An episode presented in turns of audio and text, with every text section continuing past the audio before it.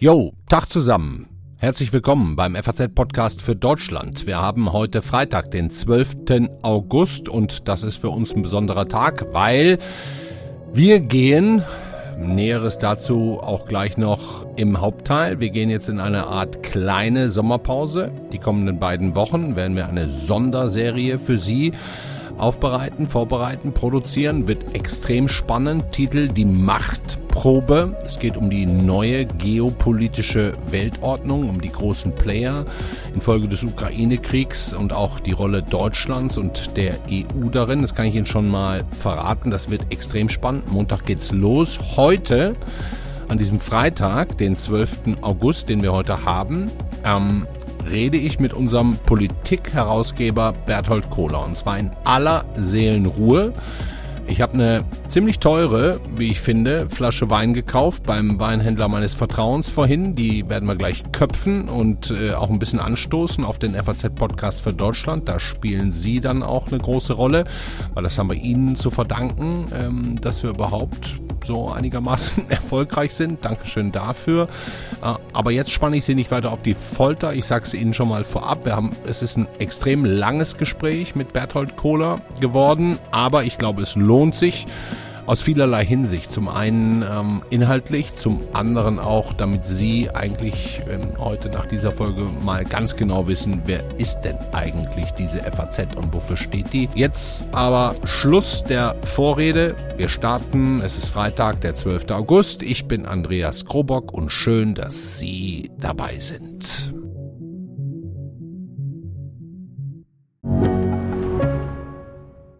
Mein Name ist Dr. Tillmann Grümenapf, niedergelassener Kinder- und Jugendarzt hier im Ennepe-Ruhr-Kreis. Die Einführung der Telematik sehe ich durchaus als Chance, aber aktuell fällt das System oft aus und es gibt viel zu wenig technischen Support. Dafür geht eine Menge Zeit drauf, in der ich die Kinder nicht genügend betreuen kann. Das muss sich ändern. Die besondere Nähe der niedergelassenen Haus- und Fachärzte ist in Gefahr. Was die Gesundheitspolitik jetzt dringend ändern muss, erfahren Sie auf rettetdiepraxen.de. Ich muss Ihnen sagen, wir sind Ihnen tatsächlich sehr dankbar. Der FAZ-Podcast für Deutschland kam spät, kam als einer der letzten täglichen Podcasts, wenn man mal die anderen großen Medien hernimmt, die FAZ-Mitbewerber. Und da muss man ja schon auch ehrlich sagen, die machen das alle echt ganz gut. Beste Grüße also an dieser Stelle an die Kollegen von Zeit, Süddeutsche Spiegel und Co. Und trotzdem haben Sie, liebe Hörerinnen und Hörer, uns auf vielen Plattformen inzwischen zu ihrem Favoriten, zu ihrer Nummer eins gemacht. Und das freut uns natürlich total. Ist ja auch Ansporn für uns, das, was wir gut machen, noch besser zu tun und das, was wir noch nicht so gut machen, weniger schlecht zu machen. Also, Sie merken schon, der Krobock redet mal wieder komisches Zeug heute und viel zu viel davon. Ich will auch ganz ehrlich sein. Keine Ahnung, wo Sie gerade sind, ob im Urlaub, kurz davor oder schon wieder zurück. Wir sind hier kurz vor einer kleinen Sommerpause, zumindest was unseren normalen Daily angeht. Wir haben eine sechsteilige Serie für Sie vorbereitet, die kommenden Montag startet. Die Machtprobe ist der Titel. Da geht es um die neue globale Geopolitik, die neuen und alten Supermächte Mächte und ihre Verbündeten, ihre Ziele und ja, eine Art neue Weltordnung, die ja gerade tatsächlich entsteht. Jetzt habe ich langsam genug alleine erzählt. Es wird höchste Zeit, unseren heutigen Gast dazu zu holen, wobei das Wort Gast eigentlich gar nicht stimmt. Er ist der Herausgeber Politik bei der FAZ, also auch mein Chef, einer der vier Fürsten unseres Hauses, wenn ich das mal so sagen darf. Falls Sie unsere Strukturen noch nicht kennen, werden Sie es heute auf jeden Fall noch erfahren. Reden wir am Ende auch noch drüber. Wir sind da nämlich auch sehr stolz drauf und glücklich über unsere finanzielle und redaktionelle Unabhängigkeit. Aber jetzt erstmal, er sitzt mir schon gegenüber. Ich freue mich sehr, Sie in meiner letzten Sendung vor zwei Urlaubswochen zu begrüßen und sage Hallo Berthold Kohler. Hallo lieber Herr Kobock. Ja, wissen Sie was? Ich habe uns eine echt teure Flasche Wein, Weißwein aus Ihrer Heimat mitgebracht. Kurz vor 17 Uhr am Freitag. Können wir die aufmachen? Das machen wir glatt. Können Sie? Ähm, wenn Sie drauf bestehen. Ja, bitte.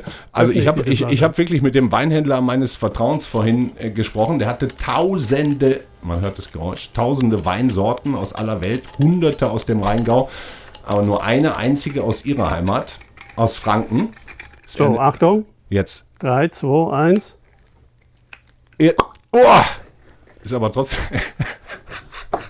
ja, ist aber eher eine Biergegend Franken, ne? Aber ja, also ich jedenfalls komme eher aus, äh, aus der Biergegend, aber man muss jetzt, glaube ich, nochmal unseren Hörern sagen, es ist Freitagnachmittag, die Ja. Zeitung ist so gut wie zu, ähm, also das Werk ist getan. Das Nicht, Blatt für morgen steht. Ja, steht. Nicht, dass Sie glauben, wir würden hier das jeden Tag machen. Und, und sind Sie zufrieden mit der Ausgabe morgen? Absolut. Ja, was ist da so Titel, Highlight, können wir schon verraten? Naja, es geht natürlich um den Abzug äh, oder den Teilabzug aus Mali äh, und um die ganzen Debatten äh, in, der, in der Energiepolitik. Und natürlich geht es auch darum, dass der ehemalige Bundeskanzler Schröder den Bundestag jetzt Oh ja. verklagen will, was ja auch eine ziemliche Neuerung ist. Ja, ja, der Schröder, da muss ich mit Ihnen auch noch drüber reden später. Aber lassen Sie, wenn, Darf Sie, ich? wenn Sie einschenken, ja, sehr gerne. Kann man das jetzt auch hören? Oh, das hört man, ja. Also ein oberfränkischer, Sie sind Ober- oder Unterfranke? Oberfranken. Ist ein wichtiger Unterschied. Das ist ein fundamentaler Unterschied. Erklären Sie ihn uns kurz. Naja, Sie können es vielleicht schon daran erkennen, dass zum Beispiel der Herr Söder ein Mittelfranke ist. Erkennt Zwischen man- Ober und Unter. Zwischen, also genau, er ist ir irgendwo zwischen Ober- und Unterfranken. Und, und die Mittelfranken, die sind eigentlich die ohne Identität, oder? Nein, nein, die haben, zwischen, die haben schon eine sehr eigene Identität, Ja, ja. aber eben auch eine eigene. Würden Sie mir das Glas gerade einmal... Aber sehr einmal, gerne. Boah, das wäre super. Sehr das gerne, dann kann ich Ihnen bei wir dieser- einmal an, So, anstoßen. bevor Ihre Ausgabe für morgen... Sie haben aber... Dankeschön. Cheers. Vielen Dank, dass wir das hier machen dürfen, Herr Kohler, mit diesem Podcast für Deutschland. Zum, zum Wohl ist, äh, darf ja nicht immer nur Bier ernst zugehen. Genau. Und ich fange hier auch gerade so unheimlich locker an. Aber eigentlich, wenn wir ehrlich sind und hier beim Weißwein sitzen, ist in unserer Welt gar nichts mehr so locker. Ja, als wir hier vor zweieinhalb Jahren im Januar mit unserem Podcast für Deutschland gestartet sind, da war alles noch irgendwie so normal, in Anführungszeichen. Danach dann direkt die Pandemie, Regierungswechsel, Ukraine-Krieg, die deutsche Diskussion über un unsere zukünftige Rolle. Wer wollen wir sein? Wer können wir sein? Wofür stehen wir eigentlich? Ähm, Herr Kohler, wissen wir eigentlich, wer wir sind? Und sind wir uns da auch einig? Ja, Sie fangen mit der schwierigsten Frage Ja, gleich logisch, an, aber, aber bevor ich darauf antworte, muss ich die Gelegenheit jetzt schon nutzen, um Ihnen und Ihrer kleinen, aber sehr feinen Truppe äh, herzlich zu gratulieren zu diesen Erfolgen Vielen äh, Dank. vielen mit, Dank. den, äh, mit dem Podcast. Also wir haben hier in der Geschichtszeitung schon wiederholt, ist auch mit gesprochenem Journalismus versucht, ähm, aber so erfolgreich äh, wie jetzt sind wir damit nie gewesen. Also nochmal herzlichen Glückwunsch. Ja, Dankeschön. Cheers. Ich trinke direkt nochmal einen Schluck. Der schmeckt gar nicht so schlecht, oder? Ganz ordentlich. Meistens ist ja so, dass diese teuren Weine so eine gewisse Säure haben. Ne? Da muss man dann schon, sind Sie Weinexperte oder doch eher dann beim Bier? Nein, das ist ganz okay. Aber zurück äh, zur Frage. Wer sind wir? Wer, Wer sind sind wir? und? Wenn ja, wie viele? Ja, genau. Also natürlich werden wir im, im Westen in der Tat ähm, momentan äh, herausgefordert, äh, auch mit der Frage, wofür stehen wir eigentlich, was sind unsere Werte, sind wir äh, bereit dafür einzustehen und wenn ja, wie weit gehen wir dabei? Das sind all die Fragen, die äh, Putins äh, Angriffskrieg gegen die Ukraine aufgeworfen hat und wir haben einige davon beantwortet, ähm, aber natürlich nicht, nicht bis in die letzte Konsequenz. Da wird sich noch einiges ähm, äh, aufstellen, das, von dem wir momentan vermutlich noch gar nicht wissen, ja, wann es soweit ist und was es dann Ja. sein wird. Aber Ja. jedenfalls ist völlig klar, dass der, der Begriff äh, von der Zeitenwende absolut berechtigt ist. Absolut. Sie haben ja mit Verlaub, wenn ich das verrate, auch schon die 60 überschritten, Herr Kohler, sind seit Jahrzehnten Journalist und auch schon lange verantwortlich für die Politikredaktion der FAZ. Können Sie sich überhaupt an eine Zeit erinnern, die ähnlich ja, auf den Kopf stellend war wie jetzt die letzten zweieinhalb Jahre in Ihrer Zeit? Naja, die Wende, also die Wende vom, vom äh, Kalten Krieg eigentlich zum, zum Frieden in, äh, in, in Europa, also äh, 89, 90, war natürlich äh, auch eine, eine, eine grundstürzende Wende. Positiv aber dann halt. Ja, in dem Fall natürlich positiv, ja, aber es war natürlich ein, ein befreiendes Element und ein befreiender Moment, den man, den man, also meine Generation bis dorthin ja nicht erlebt hat, wie Sie schon sagten. Ich bin Jahrgang 61. Äh, Ich bin an der Nähe zur ähm, Zonengrenze und auch zur damaligen noch Tschechoslowakei aufgewachsen. Also ähm, wir hatten sozusagen den, den, äh, den Ost-West-Konflikt also in, in Sichtweite. Und meine Generation hat natürlich geglaubt, dass das, dass das eigentlich äh, auf ewig so bleiben würde. Zum Glück war es eben nicht so. War eine Riesenüberraschung äh, und wie ich schon sagte, eine, eine große Befreiung. So, und jetzt haben wir, also Aber aus dieser Zeit heraus entstanden, ne, diese, diese, diese, diese ich weiß nicht, ich meine, ich war zur Wendezeit 20 vielleicht. Diese Begeisterung, dass da so ein Gorbatschow plötzlich ist, der sich öffnet und, und die, diese Russland-Begeisterung, dass man dachte, boah, mit denen kann man ja doch reden und, und Geschäfte machen und arbeiten und Politik machen und so, das, das haben wir vielleicht ein bisschen übertrieben. Ne? Naja, ich sage mal, diese Begeisterung war, war glaube ich, so Teil eines allgemeinen Geschichtsoptimismus. Sie mhm. wissen ja, damals äh, gab es die These vom Ende der Geschichte, ja, dem Siegeszug, vom weltweiten Siegeszug der Demokratie. Äh, in Deutschland kam da dazu noch also eine in der Tat eine immer schon vorhandene äh, Begeisterung äh, für Russland, also jedenfalls eine, eine, also geradezu eine Russophilie. Mhm. Ähm, äh, man Absolut, hat da eigentlich ja. schon immer sehr, sehr freundlich äh, äh, nach Russland geschaut, natürlich auch wegen der, wegen der deutschen Verbrechen im Zweiten Weltkrieg. Mhm. Also da gab es eine Kombination, ähm, die dazu geführt hat, dass man das im Zweifelsfall natürlich alles, sagen wir mal, da war ein Element des Wunschdenkens dabei, ja, aber man ja. hat vieles dann optimistischer, positiver gesehen, als es war. Mhm. Wenn ich jetzt mal einen kurzen Schwenk mache zu Russland, Sie als Politikherausgeber der FAZ müssen ja auch schwierige Entscheidungen treffen, wie zum Beispiel gerade, das haben wir auch gestern oder auch vielmehr vorgestern bei uns in der Sendung gehört, wir lassen unsere beiden Russland-Korrespondenten Katharina Wagner und Friedrich Schmidt wieder nach Moskau reisen. Wir verraten jetzt mal nicht den Zeitpunkt, aber es findet jetzt in diesen Tagen statt oder soll stattfinden. Ich kann mir vorstellen, dass für Sie auch keine einfache Entscheidung ist. Ne? Bereitet Ihnen sowas schlaflose Nächte? Das ist, das ist in keinem Fall eine, eine einfache Entscheidung. In dem Fall geht es ja auch noch um ein Ehepaar, das Kinder hat ähm, und die also mit, mit, äh, mit Kind und Kegel äh, dann nach Moskau zurückkehren, aber beide haben sich natürlich sehr gründlich äh, überlegt. Wir haben lange darüber gesprochen. Wir haben die Lage in Moskau äh, uns angeschaut. Wir haben mit Leuten gesprochen, die dort sind und dort geblieben sind und kamen insgesamt zu dem Schluss, dass man es verantworten kann. Mhm. In dem Fall kommt dazu, äh, dass, dass hier ähm, eine Akkreditierung ausläuft und die kann man nur in äh, Moskau und auch nur persönlich mhm. ähm, wieder erneuern. Mhm. Also in der Gesamtschau ähm, und auch äh, im Hinblick auf das, was in den letzten Monaten äh, geschehen ist, auch gegenüber Journalisten, insbesondere ausländischen Journalisten oder eben nicht geschehen ist, kamen wir zu dem Schluss, dass wir, dass wir es verantworten können, äh, unsere Leute da wieder hinzuschicken. Mhm, da werden Sie die Argusaugen wahrscheinlich drauf haben in den nächsten Tagen dann und auch im ständigen Kontakt sein. Auf jeden Fall natürlich spannend für unsere Leser der Zeitung und, und auch für die Hörer, wenn wir die beiden, äh, Katharina Wagner und Friedrich Schmidt, wieder hier im Podcast haben. Herr Kohler, Sie waren ja selber in den 90er Jahren Korrespondent in Prag wenn ich es richtig nachgelesen ja. habe, haben also schon früh auch die Gefühlslage Osteuropas kennengelernt, die Angst vor Russland. Ähm, heute scheint allen klar zu sein, dass man Putin niemals so sehr hätte vertrauen dürfen, uns auch in seine Energieabhängigkeit begeben dürfen. Wenn ich hier die Politiker nehme aus der damaligen Zeit, die wir auch in unserer Sendung hatten, Sigmar Gabriel zum Beispiel, die sagen ja auch alle, ja, war im Nachhinein vielleicht ein Fehler. Ähm, wie geht es Ihnen damit, über diesen langen Zeitraum von damals junger Korrespondent in Prag, 30 Jahre später, heute ähm, mit den Ereignissen, die passiert sind?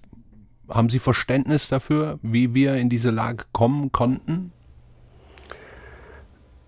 Also wir haben ja, also ich glaube, wir, wir bei der FAZ müssen uns da keine Vorwürfe äh, machen. Wir haben schon sehr frühzeitig vor Putin und seinen Motiven gewarnt. Mhm. Äh, äh, die politische Redaktion. Mehr als andere kann man auch tatsächlich jetzt wahrheitsgemäß sagen. Ja, also ne? jedenfalls, ja, ja, das glaube ich, kann man so sagen. Aber ähm, äh, äh, bei uns war auch, also wir als politische Redaktion äh, waren auch von Anfang an gegen das Projekt Nord Stream 2, eben mhm. gerade weil das auch die Abhängigkeit vergrößert hat und wegen der Folgen, der ungünstigen Folgen, die das sozusagen für die, auch für das Verhältnis zu unseren osteuropäischen Nachbarn und Verbündeten mhm. hatte. Mhm. Ähm, ich, ich, glaube, dass, dass Deutschland in diese, in diese äh, wirklich fatale Abhängigkeit nicht nur reingerutscht ist, sondern dass, dass es dazu auch ein, ein bewusstes Motiv gegeben hat. Okay. Wir alle wissen ja, also das ist, das ist nicht allein die Entscheidung einer Bundeskanzlerin gewesen. Mhm.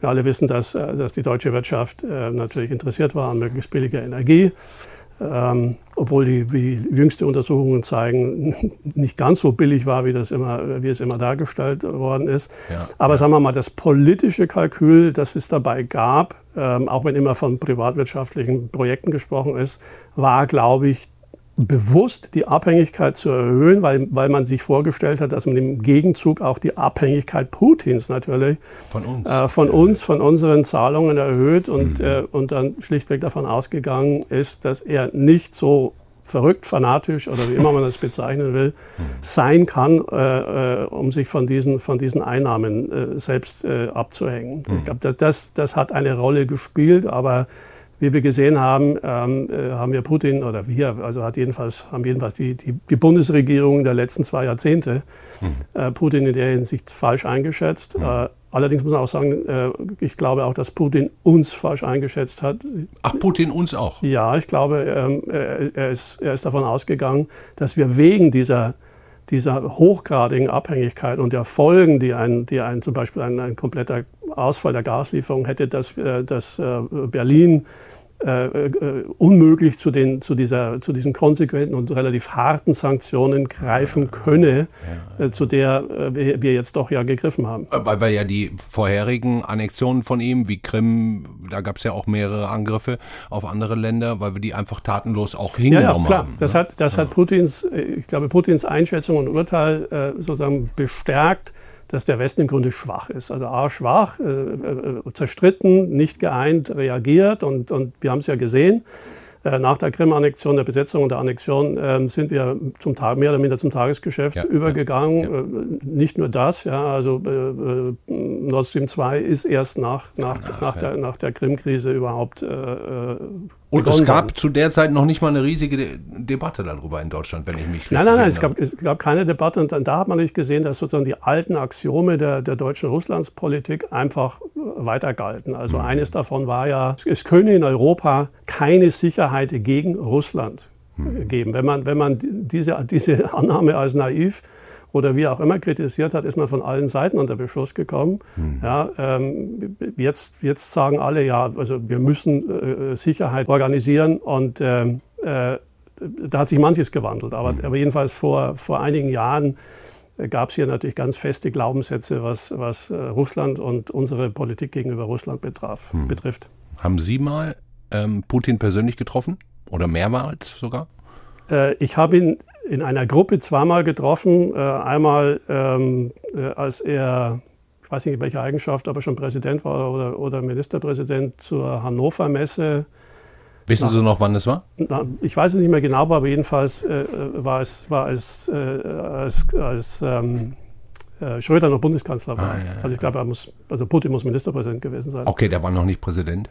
Und, äh, oder vielleicht gerade, als, als müsste man das, wenn man herausfinden, jedenfalls ähm, gab es da ein, ein Abendessen äh, mit, mit russischen und, und deutschen Journalisten in Hannover. Mhm. Sehr beeindruckend fand ich auch eine äh, kleine Pressekonferenz, die Putin äh, gegeben hat. Da war er Präsident, äh, als er diesen äh, merkwürdigen äh, Opernorden von der Semperoper in Dresden bekam. Ah, ja, ja. Und nach diesem, nach diesem Galaabend hat er also um Mitternacht bis zwei oder drei Uhr früh eine, eine Pressekonferenz äh, im kleinen Kreis gegeben ähm, und äh, äh dort sozusagen auch, auch, da schon sich als, als den heiligen Georg äh, präsentiert, der also irgendwie äh, unterdrückte Völker in Europa vor, vor, vor, ihrem schlimmen Schicksal rettet. in Wahrheit ist ja natürlich alles andere als das.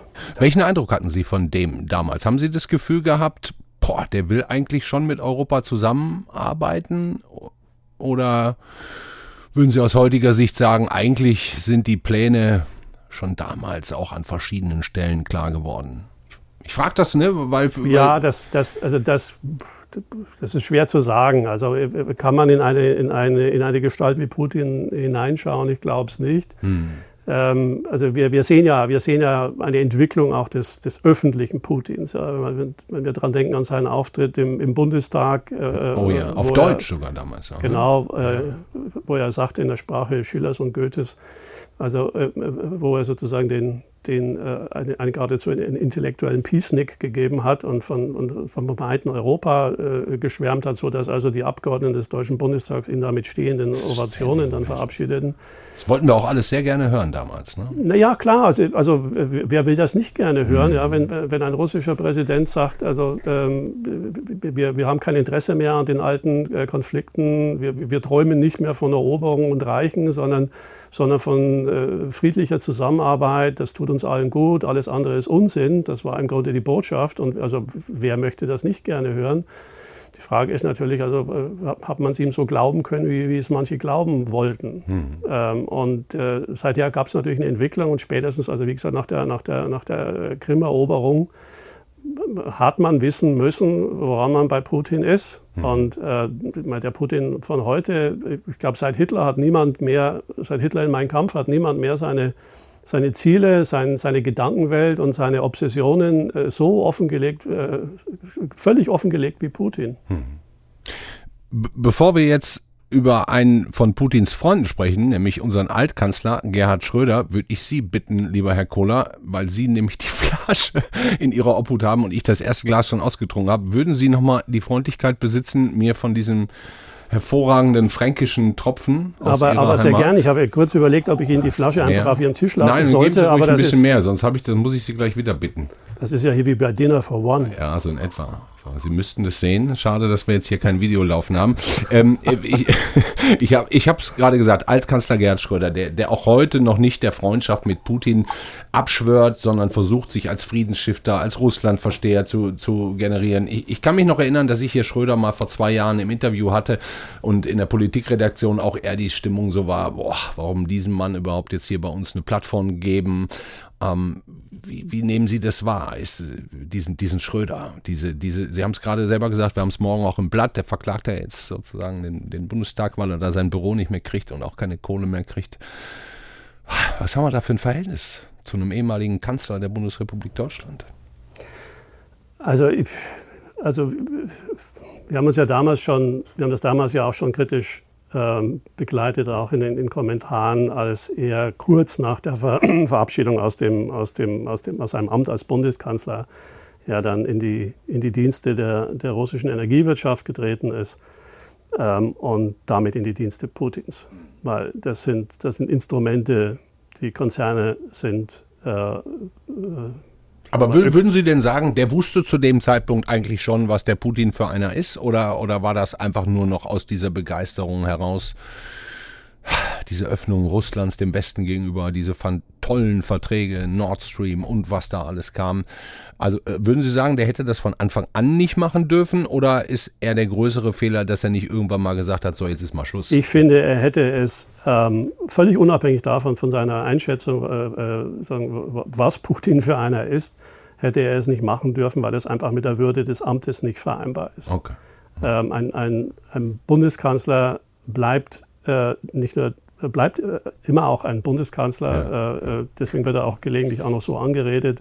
Ja, der hat, der hat tatsächlich ähm, äh, auch über, über seine aktive Amtszeit hinaus hat er, hat er sozusagen die Würde des Amtes und die Unabhängigkeit des Amtes äh, zu wahren. Und das ist völlig unvereinbar äh, sozusagen mit, mit dem, was, was Schröder getan hat, nämlich in die Dienste äh, zwar formell gesehen eines, eines ausländischen Unternehmens zu treten, in Wahrheit aber natürlich in die Dienste des russischen Staates und damit mhm.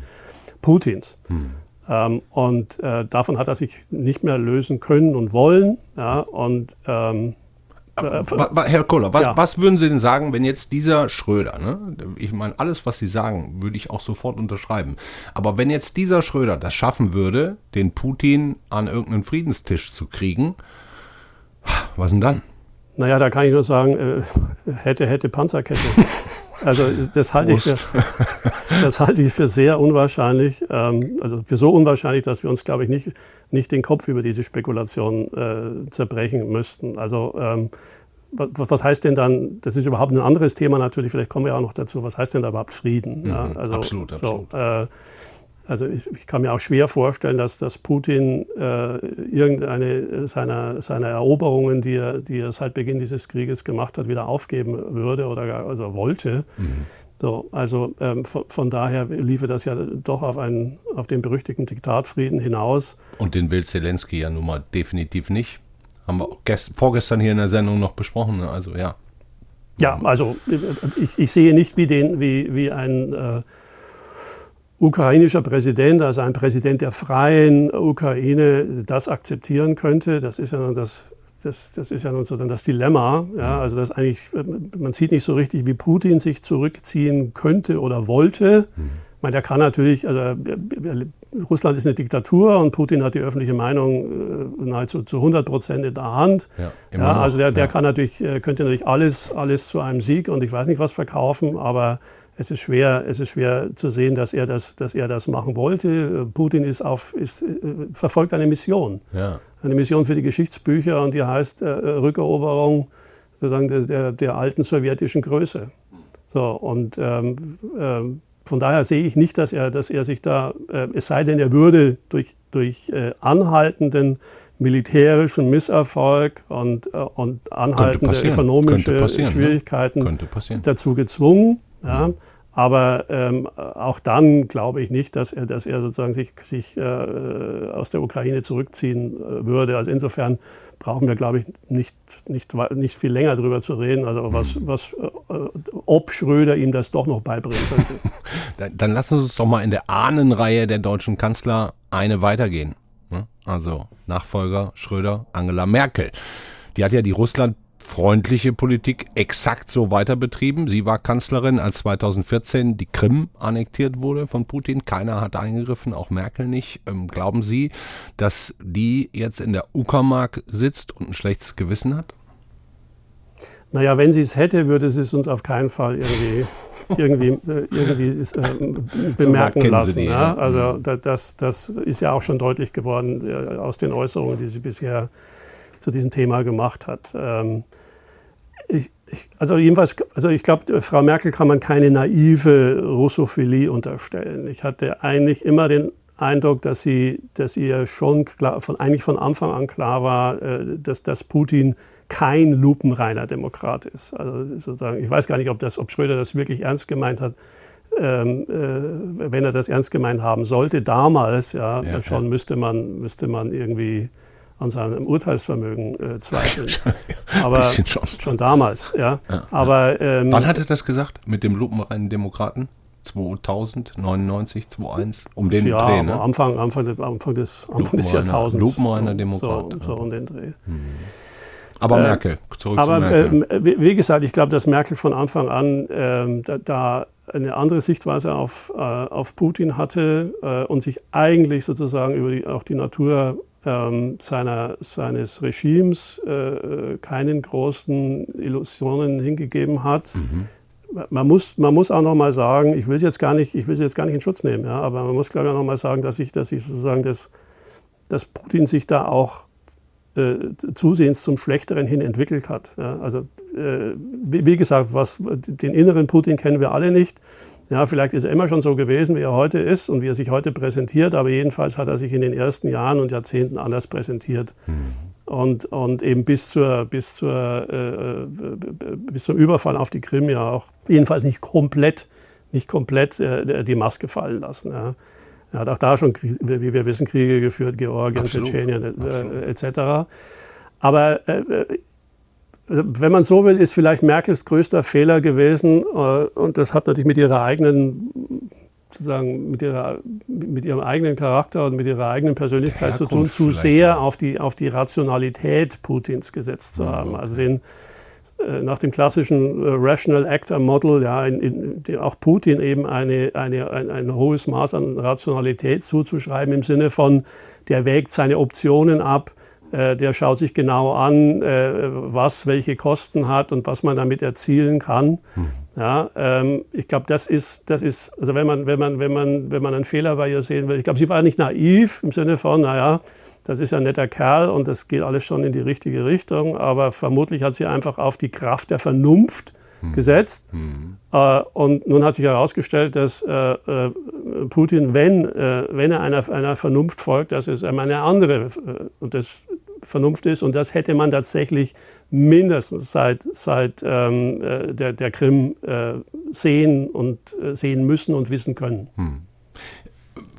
Ich weiß, ist eine theoretische Frage, aber glauben Sie, wenn Merkel jetzt noch Kanzlerin wäre, wäre irgendwas anders in diesem gesamten Konflikt? Hätte die mehr Einfluss? Im Moment muss man ja das Gefühl haben, dass Deutschland auf internationaler Bühne quasi null Einfluss hat. Also wenn, Sie, wenn sich die Frage auf, auf den Einfluss auf Putin bezieht, kann ich, kann ich so kurz antworten wie äh, der Bundeskanzler, nein. Mhm. Ähm, die Frage ist, ähm, ob sie sozusagen im westlichen Konzert äh, größeren Einfluss hätte, also darauf, wie sich, wie sich, die, wie sich die, die Europäische Union äh, und natürlich auch in Verbindung mit, mit äh, den Amerikanern äh, positioniert. Auch da hätte ich gelinde, gelinde Zweifel, weil sie äh, am Schluss im Grunde natürlich auch seit der, seit der Flüchtlingskrise ähm, sozusagen daran Einfluss verloren hat. Hm. Also durch den Dissens ähm, äh, in, internationalen Einfluss verloren. Naja, also jedenfalls in Europa. Ja, ja, mal, ja, also unter den europäischen Verbündeten, also sagen wir mal, diese Führungsrolle, die sie noch hatte, die sie noch hatte äh, äh bei der, bei der Lehman-Krise 2008, ja, die hat sie, die hat sie äh, ja weitgehend, also insbesondere dann durch das, durch die durch den deutschen Sonderweg äh, äh, äh damals bei der, in, der, in der Flüchtlingskrise verspielt. Hm. Okay, dann gehen wir mal eins weiter jetzt. Merkel, Scholz. Was mit dem eigentlich? Sie haben im Vorgespräch gesagt, na, über die Sommerpressekonferenz müssen wir mal auf jeden Fall reden, Herr Krobock. Haben Sie, Herr Kohler, das Gefühl, dass der Kanzler den bestmöglichen Job macht gerade? Sie, merken, ich mache eine Pause. Sie dürfen einen Schluck ich mache eine Pause, können, wie, wie, wie, der Kanzler, wie der Kanzler bei der Frage, äh, ob er, ob er ähm, Angela Merkel vermisse. Hm. Also äh, ich, ich beneide jetzt niemanden, der in der Regierung ist. Und ganz besonders natürlich nicht den, den Kanzler. Ähm, äh, die, die, mussten wissen, ja, dass, dass äh, Regieren ist was anderes. Und, und ich glaube, Joschka Fischer hat das mal vor langer Zeit gesagt, also ähm, der ja nun Außenminister war und auch sonst also, äh, kein äh, sozusagen schwaches Selbstbewusstsein hatte. Der hat gesagt, das Kanzleramt, das ist nochmal die Todeszone der, der deutschen Politik. Mhm.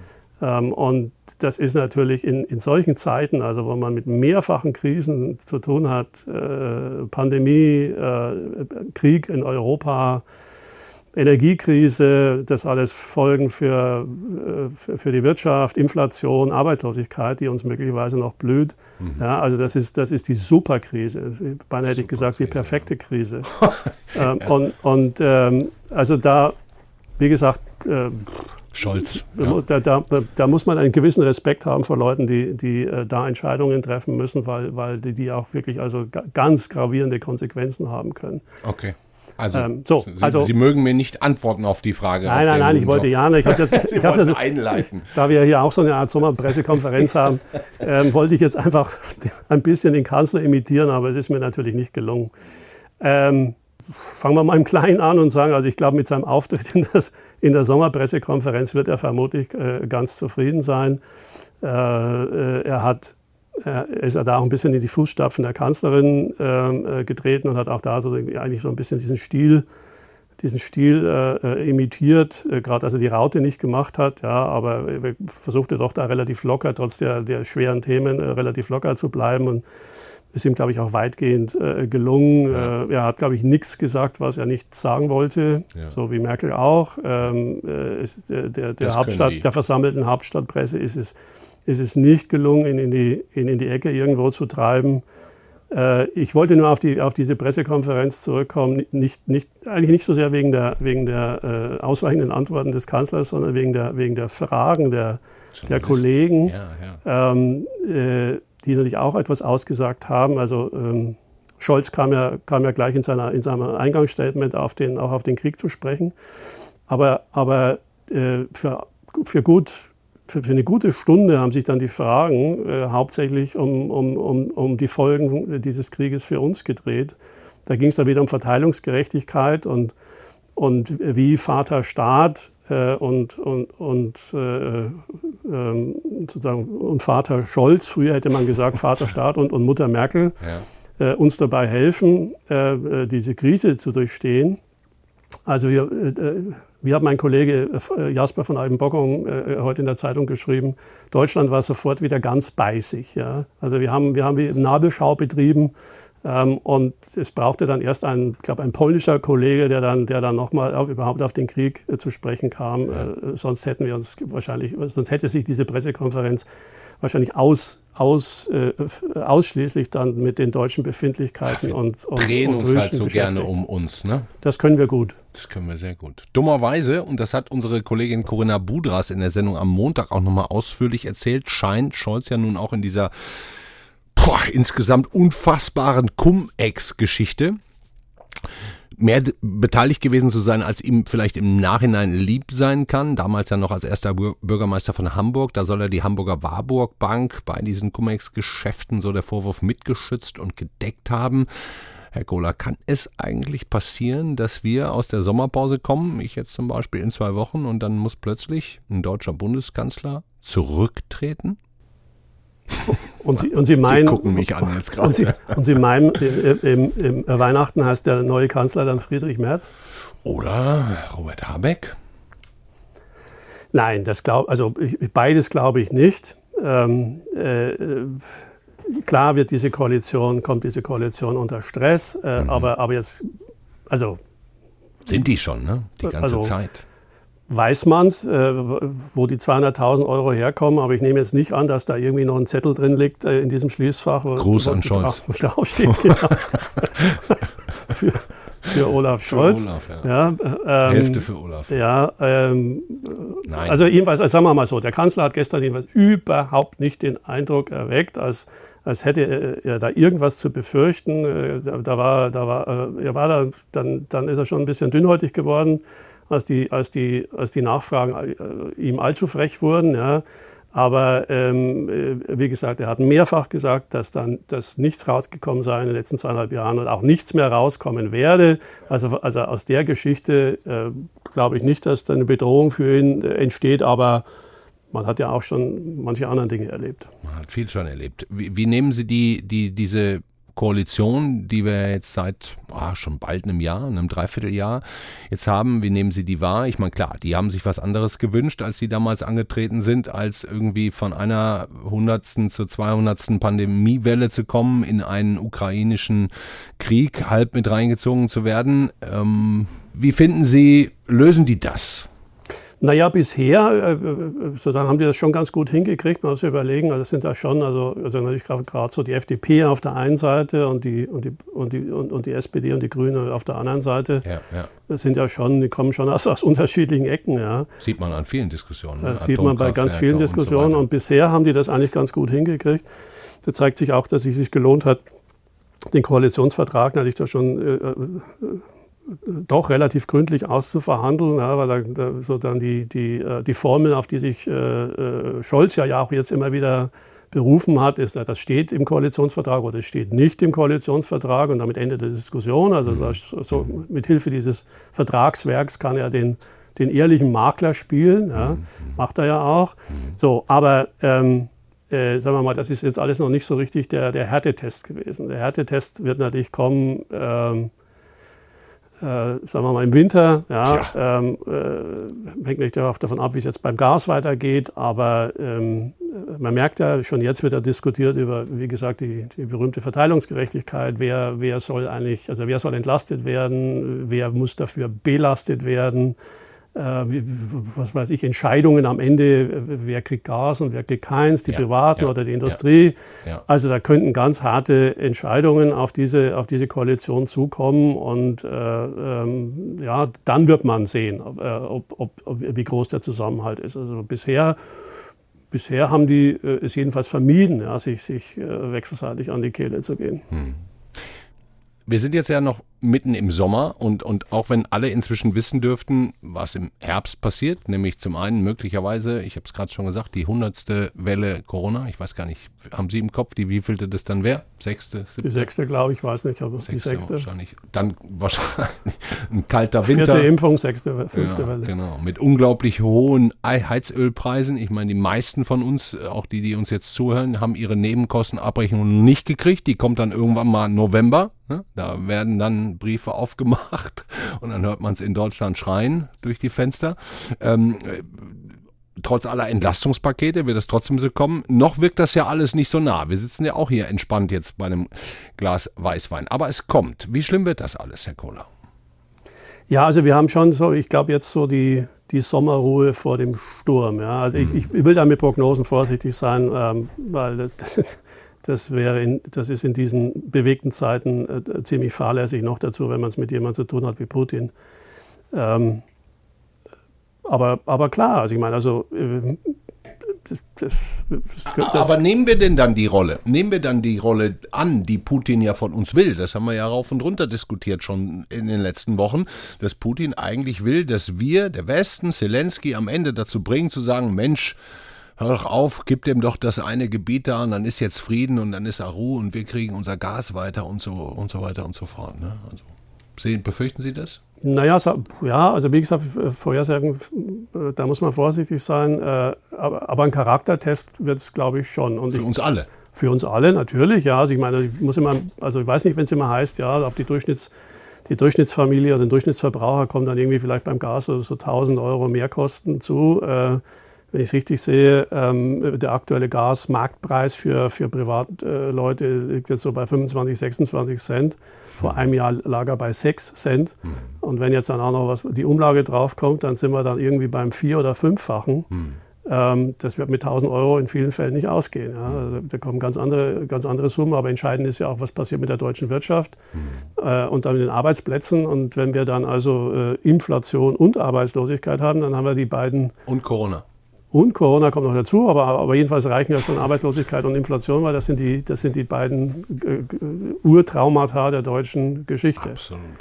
So, ich glaube jetzt deswegen nicht, dass, äh, ich glaube jetzt auch noch nicht, dass, äh, dass es einen Volksaufstand gibt. Ähm, äh, Im Winter geht man sowieso nicht so gerne auf die Straße. Mhm. Ähm, aber, aber klar werden vermutlich äh, äh, äh, Diskussionen aufkommen. Äh, wir haben die ja vereinzelt ja jetzt schon, schon. Im, im, Sinne, im Sinne von, äh, warum tun wir uns das eigentlich alles an? Weil es, es, es ändert ja nichts. Putin, Putin mordet und brandschatzt und äh, bombt ja weiter völlig ja. unbeeindruckt ja. In, der, in der Ukraine äh, vor sich hin. Ja.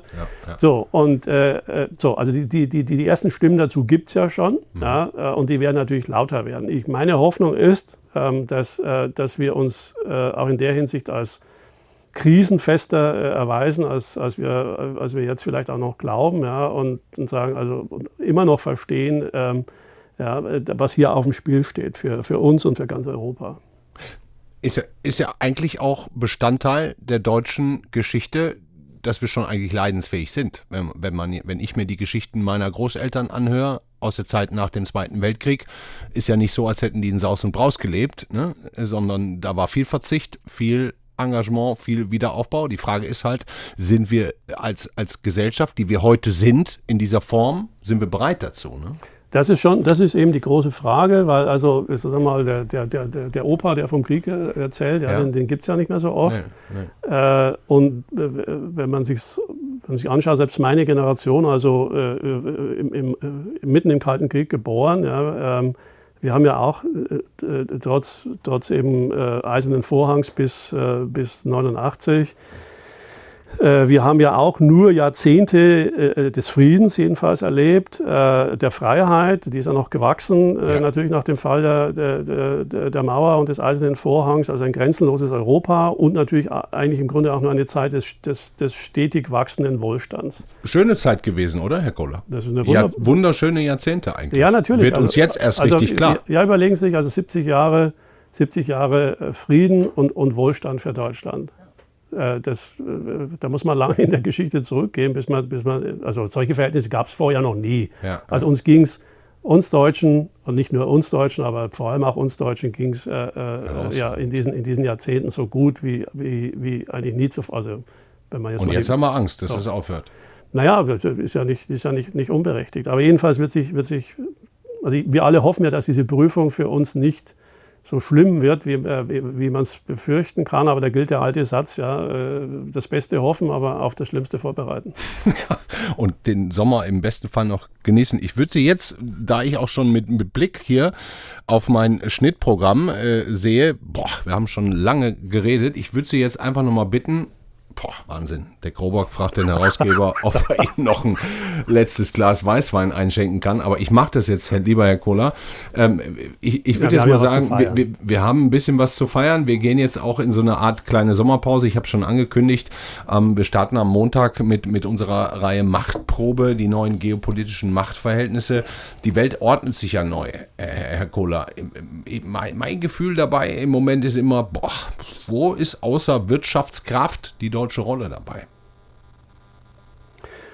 Naja, ja, wir, wir, wir sind gefragt, letztlich auch als Ordnungsmacht. Das fällt uns ja, das fällt uns ja, dieser Gedanke fällt uns ja immer noch schwer, ähm, äh, weil, weil, da sozusagen alte Befürchtungen aus, der, aus unserer eigenen Vergangenheit noch äh, dann, dann wieder hineinspielen. Aber äh, es ändert nichts dran. Ja. Wir sind der, der, der größte, das, das größte und in mancher Hinsicht auch das wichtigste Land im Herzen Europas. Ähm, und wir können uns da nicht wegducken. Ja. Wir, wir, jetzt mit, neuen, mit einer neuen Herausforderung, multiplen Herausforderungen. Aber mein Gefühl ist, wir wollen uns gar nicht wegducken, aber niemand will uns überhaupt hören. Naja, ich glaube, es wäre es wär, es wär ganz vielen äh, äh, Deutschen schon lieber, wenn wir uns mit, mit diesen ganzen schwierigen Fragen nicht beschäftigen müssten, sondern weiter, weiter unseren Geschäften nachgehen und könnten gucken, ja. und äh, in den Urlaub fliegen. Also ja. ich hätte auch kein Problem damit, ja. aber so ist die Welt nicht. Ja. Wir die werden Welt, mit neuen Realitäten konfrontiert werden. Ne? Also naja, auch noch in den nächsten Wochen. Also im Moment ist ja alles noch für uns okay, wenn man ehrlich ist. Naja, also, man, ja, man, also wo haben wir die Krise bisher gemerkt? Natürlich an der Tankstelle ah, ja, und dann, und dann im Supermarkt, weil, weil es zeitweise kein, kein, kein Sonnenblumenöl ja. gab und, und, und ja, kein Mehl. Und auch, auch da sind die Preise so, äh, gestiegen. Ja, aber das, das, das, das ist ja kein so, Drama bisher, ne? Bisher, bisher noch nicht, aber es sieht, äh, also es muss nicht so bleiben. Ne? Hm. Herr Kohler, vielen Dank schon mal bis hierhin. Ich habe eingangs der Sendung, haben wir beide zusammen versprochen, dass wir es mal kurz auflösen, wie diese Struktur der FAZ überhaupt funktioniert. Ich würde sagen, wir, wir trinken noch mal. Ich sage schon mal jetzt herzlichen Dank. Zum Wohl. Dass Sie da waren ähm, und dann immer noch da sind. Ähm, die FAZ ist anders als andere Medienunternehmen keine Aktiengesellschaft und keine Fremdinvestoren drin. Das muss man vielleicht einfach mal klar betonen, sondern wir sind selbstständig. Ne? Wir sind eine GmbH ja. Ja, äh, mit fünf Gesellschaftern. Der große Mehrheitsgesellschafter ist die Fazit Stiftung. Ähm, das ist eine gemeinnützige Stiftung. Ähm, und die anderen vier Gesellschafter sind die äh, vier Herausgeber, die aber Sie nur, zum Beispiel. Ich zum Beispiel. Sie halten Anteile dann, aber die dürfen Sie nicht verkaufen und einfach ausgeben. Nein, ich habe schon bei der Übernahme, äh, ich habe schon bei der Übernahme unterschrieben, dass ich sie ähm, äh, meinem Nachfolger oder meiner Nachfolgerin übergeben werde, wenn ich äh, das Unternehmen verlasse. Und ja. äh, bevor jetzt falsche Vorstellungen aufkommen, äh, auch wegen, des, wegen der Flasche Wein, die wir geöffnet haben, die Herausgeber nehmen nicht an der Gewinnausschüttung teil. Ja. Und die Flasche Wein geht auch nicht auf Firmenkosten, sondern die geht auf meinen. Wie sagt man das bei mir in der Heimat? Äh, ich komme ja nicht aus Franken wie Sie, sondern aus dem Ruhrgebiet. Da sagt man, die geht auf meinen Nacken. Kennen Sie diesen Ausdruck? Ja, ja klar. okay, ähm, Plus nochmal eben, also wir haben diese Struktur und jetzt gibt es vier Herausgeber bei der FAZ. Das will ich auch noch einmal sagen. Das haben wir auch in anderen Unternehmen kaum so. Da gibt es ja meistens einen Chefredakteur oder einen Intendanten, um auf die öffentlich-rechtlichen. Nee, das Thema lassen wir jetzt mal außen vor. Bei uns ist es so, wir haben eine, eine andere Struktur. Wir haben vier Chefs und die, da ist keiner, der oberste von, sondern sie müssen irgendwie mit den anderen dreien klarkommen. Ne? Es wie, ist ein, wie ja, funktioniert es? Ja, es funktioniert wunderbar. Sagen Sie jetzt so. Es ist, ja, das hat, nein, das hat, äh, diese Struktur hat in der Tat, äh, ich, ich, wie gesagt, ich bin jetzt seit äh, 24 Jahren äh, Mitglied im, im, Herausgebergremium und äh, mit ganz unterschiedlichen personellen Konstellationen ähm, und äh, kann daher mit Fug und Recht bezeugen, dass die, diese Führungsstruktur riesige Vorteile hat, weil man einfach unterschiedliche äh, Temperamente, föderales Talente, System so eine Art auch, ne? Ja, es ist, es ist, wir sind bekennende Föderalisten, also, aber wie gesagt, man bringt sehr unterschiedliche Blickweisen, Erfahrungen, Kenntnisse zusammen und äh, äh, das äh, zahlt sich, glaube ich, in der, in der täglichen Arbeit regelmäßig aus. Würden Sie es heute, wenn Sie es neu entscheiden können, wieder so machen, wenn Sie jetzt die FAZ neu erfinden könnten? Jederzeit wieder so. Wirklich? Ja, Exakt natürlich. das gleiche System? Ja. Hat sich ausgezahlt? Gibt es also keine Schwierigkeiten? Naja, natürlich gibt es. Äh, gibt's Wollen wir mal einmal ehrlich kommen, wir sagen ein Problem. Wir verraten den Menschen jetzt auch mal, dass bei uns nicht alles perfekt ist. Ähm, nein, auch bei uns ist nicht alles perfekt, aber. aber äh, Entscheidungen äh, sind vielleicht schwieriger äh, zu nein, treffen. Auch das, auch nein, das, das, ist ein, das ist ein, ein Vorurteil von außen. Nein, tatsächlich nicht. Also wir, wir sind sehr schnell, äh, und das haben wir bei verschiedenen Gelegenheiten unter Beweis gestellt, also wie, wie alles äh, äh, hat auch ein solches äh, System Vor- und Nachteile, aber die... Jetzt sagen Sie halt einen Nachteil, endlich mal. So, vorher können wir nicht Schluss machen. So, so lange so lang können Sie gar nicht warten, bis mir einer, bis mir einer einfällt. Ich habe auch schon zu viel Weißwein rosa, jetzt getrunken. Rosa Rauschen im Äther. Er erzählt nichts. Na gut. Okay, Herr Kohler. Nein, aber, aber, man muss noch mal sagen, also warum, was ist eigentlich sozusagen auch der Sinn und Zweck dieser, dieser, dieser ziemlich einzigartigen Verfassung? Äh, der Sinn und Zweck ist die Unabhängigkeit ähm, dieser Zeitung oder, oder genauer gesagt dieser Redaktion maximal zu wahren. Deswegen haben auch die Herausgeber, wir sind ja alle Journalisten, wir kommen übrigens äh, in der Konstellation alle aus dem eigenen Haus. Ja. Ja. Ähm, äh, deswegen haben wir hier äh, durch dieses Herausgeberstatut und eben auch durch die Übertragung von Anteilen an der Gesellschaft eine, eine äh, maximal unabhängige Stellung ja. nach außen, ja, aber sozusagen auch im Binnenverhältnis ähm, und äh, wie gesagt, äh, die, die, Unabhängigkeit äh, und die Freiheit unserer Redaktion ist, das sind unsere höchsten Güter. Ja, und die werden, die werden natürlich auch von diesem Statut geschützt. Mhm. Und verteidigt. Und verteidigt. Herr Kohler, wissen Sie was? Herzlichen Dank, dass Sie so lange jetzt hier bei mir saßen und allen Rede und Antwort gestanden haben. Ich kann mir vorstellen, nicht nur die Hörerinnen und Hörer wissen das sehr zu schätzen, sondern auch unsere Kollegen im eigenen Haus. Die hören Ihnen ja auch gerne zu. Naja, ich wollte wollt gerade sagen, da, da, da, müssen Sie schon was mehr aufbieten, ja. äh, um eine halbe Flasche Weißwein. Das machen wir dann vielleicht irgendwie mal zum Jubiläum, weil eigentlich haben wir gerade gar kein Jubiläum, sondern es ist einfach für uns so eine Transition-Phase. Wir, wir, wir gehen jetzt in die Sommerserie. Ich gehe jetzt in Urlaub und ja, es ist eine verrückte Zeit. Vielen Dank, dass Sie da waren. Vielen Dank, Herr Goburg. Schönen Urlaub, den haben Sie sich verdient. Danke. Jo, Berthold Kohler, FAZ-Herausgeber Politik. Toller Typ, ich mag ihn sehr, war ein spannendes Gespräch und wenn Sie bis jetzt zugehört haben, Dankeschön dafür, Dankeschön für Ihre Treue ohnehin in den letzten Wochen und Monaten und auch zweieinhalb Jahren.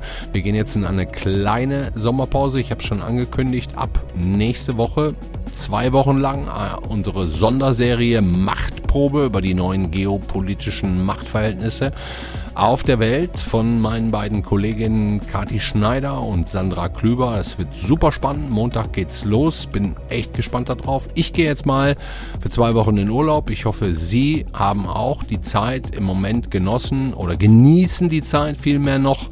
Denn wir haben es ja auch gerade wieder gehört. Der Herbst kommt ganz sicher und der Winter auch. Und wie dann unser Leben so sein wird, ja, tja, steht noch so ein bisschen in den Sternen. Kann man auch mit dem James Webb Teleskop nicht sehen, was passieren wird. Gerade die, die Folge von Katrin Jakob gestern über die Entstehung des Universums. Boah, super spannend gewesen, kann ich Ihnen auch nochmal ans Herz legen. Also, Dankeschön Ihnen, dass Sie uns die Treue halten und uns weiterhören und immer mehr von Ihnen das auch tun. Ähm, wir freuen uns echt extrem darüber sind jetzt zwei Wochen lang aktuell nicht am Ball, aber haben wirklich eine super spannende Sommerserie und dann geht's in zwei Wochen montags aktuell wieder weiter, bin ich auch wieder für Sie da.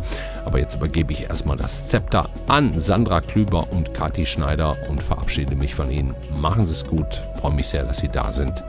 Ciao.